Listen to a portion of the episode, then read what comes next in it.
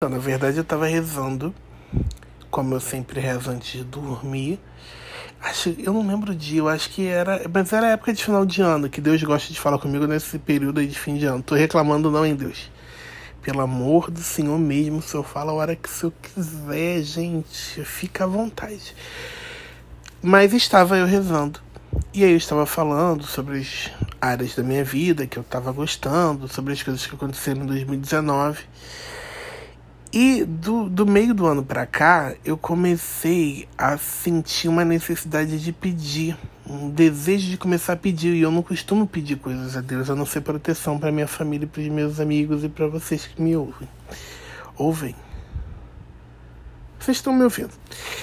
E aí, eu comecei, eu comecei a sentir essa vontade de pedir coisas relacionadas a amor. Assim, porque 2019 foi um ano que eu tirei para ser mais cauteloso com isso porque acaba que a gente a, a, a gente é criado para sempre estar tá se relacionando, a sempre estar tá buscando um relacionamento e a gente acaba conhecendo e entrando em situações, em relacionamentos que você não deveria ter entrado, sabe? Que não são coisas positivas ou coisas boas.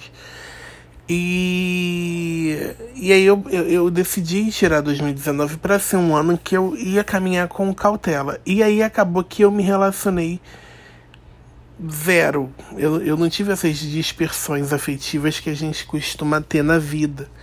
E aí do meio do ano para o final eu comecei a ter essa falta. Foi me dando uma carência mesmo, assim, sabe? De me sentir como se minha vida estivesse toda caminhando para tudo e isso ficou estagnado. Comecei a me sentir uma pessoa é, fria, né? Comecei a me sentir uma pessoa, sei lá, é, fria mesmo, uma pessoa é, prática, né? O povo fala, ai, fulano é prático, fulano é prático e tal. E daí, nesse dia eu tava dialogando aqui com o grande mestre.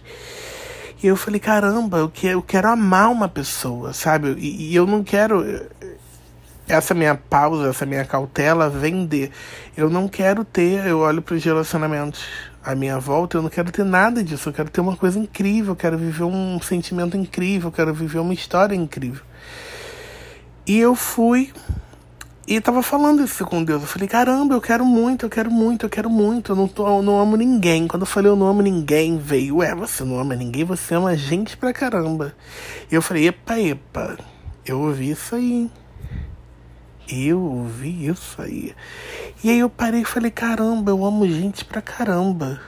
E comecei a refletir, comecei a pensar, como tudo. Porque assim, quando ele me mandou essa frase, ele já me botou umas quatro pessoas na minha reta. Assim, ó, pá! Eu já, já, vi, já veio quatro miras, assim, ó. Tu não ama ninguém, não? E essa, isso aqui é o quê? E aí eu comecei a olhar e comecei a cavar. Comecei a olhar para essas pessoas, sabe? Comecei a olhar. Você quer fulana, você quer ciclano, você quer. E eu falei, o amor, ele não tá ligado a relacionamento. Pera, o amor não tá ligado a relacionamento. E eu comecei a cavar amizades de infância, meus relacionamentos familiares, meu pai, minha irmã, minha mãe, meus antepassados pessoas que eu amo profundamente. E comecei a resgatar esse amor. Comecei a resgatar esse sentimento que eu já não estava sentindo, porque eu estava colocando todo o foco em relacionamento, porque a vida inteira acostumam a gente de que a gente tem que estar tá se relacionando amorosamente com alguém, que a gente tem que estar tá apaixonado por alguém e que é isso que importa. E na verdade, gente, o que importa é o amor é o amor. Quando você entende que você é amado pelas pessoas, quando você entende que você ama as pessoas, todo o resto flui para paixão, para o que tiver que ser, entendeu? Então eu comecei a olhar esses, essas pessoas que Deus colocou na minha mente, colocou na minha frente. E eu fui indo fundo mesmo, assim, em cada sentimento. E aí eu fiquei, chegou numa determinada pessoa que eu falei, caramba, olha que história de amor é isso. Porque é uma história que quando você olha a nossa trajetória de vida juntos, né, como parceria, de amizade, enfim. A gente transformou uma confusão. A gente, cara, uma coisa que eu duvido, não, eu acho que eu não conheço uma pessoa que transformaria esse essa timeline nossa no que a gente transformou. Eu não conheço uma pessoa.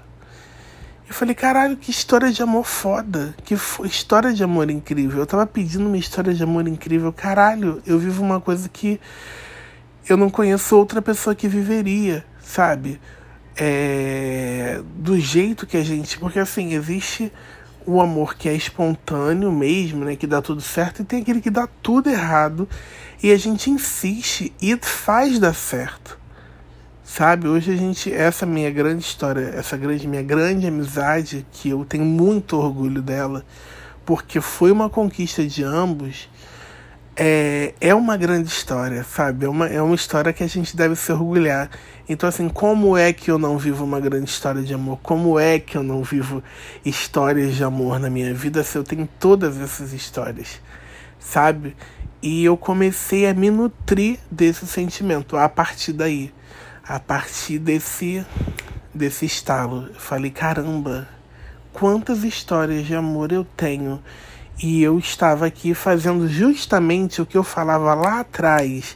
As pessoas falavam, você está apaixonado? Eu falei, cara, eu sempre falei, eu não, eu nunca quero estar apaixonado até que eu esteja apaixonado. É, eu não consigo viver em função de uma paixão de, por uma pessoa que eu nem sei quem é. Eu não tô aqui, sabe?